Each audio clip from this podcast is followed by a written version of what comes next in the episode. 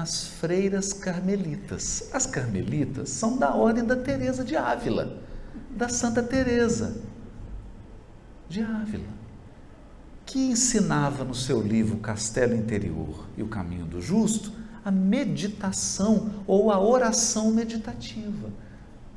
Então essas freirinhas conservaram essa tradição de Teresa de Ávila e eles foram lá fazer ressonância, aquela coisa toda no cérebro das freirinhas para saber o que acontece. E o sujeito ficou impressionado.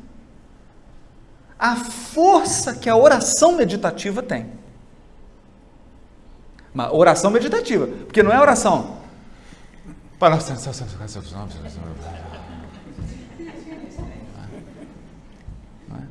Ou então só, Pai nosso, está no céu, santificado seja o teu nome. É, ô, ô, ô, mulher, ô, minha, amor, onde que está o negócio? É, perdoa nossas dívidas. Isso não é oração meditativa. Então, na oração meditativa, eu entra no teu aposento íntimo e ora em segredo a Deus que nos escuta em segredo. Você faz um você faz um silêncio interior para que Deus também faça um silêncio. Mas, Maroto, isso não tem sentido. Eu fazer silêncio para Deus fazer silêncio, né? A, a Madre Teresa de Calcutá, que estudou Teresa de Ávila, danadinha, né?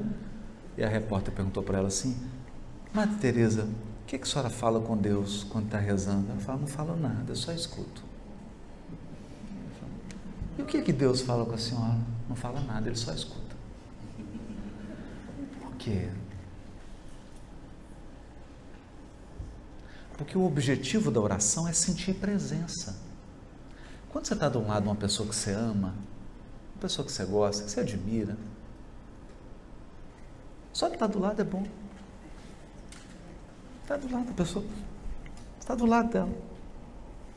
Não precisa falar nada. Não é? Por quê? Porque a, a presença é infinitamente maior que as palavras.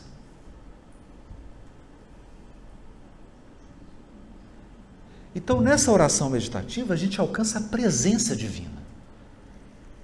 Porque você estudou, ah, você estudou a questão 27 do livro dos Espíritos, você sabe que Deus é incorpóreo, mas tem um fluido cósmico. Então, os Jedi estavam certos. Que a força esteja contigo, né? Está aqui uma força um fluido cósmico nos envolvendo, nos perpassando, e é Deus, Ele está presente. Mas essa não é uma presença vulgar. Essa presença divina você tem que estar num profundo silêncio para você percebê-la, ou para você usufruí-la. Esse é bem-aventurado dos pacíficos.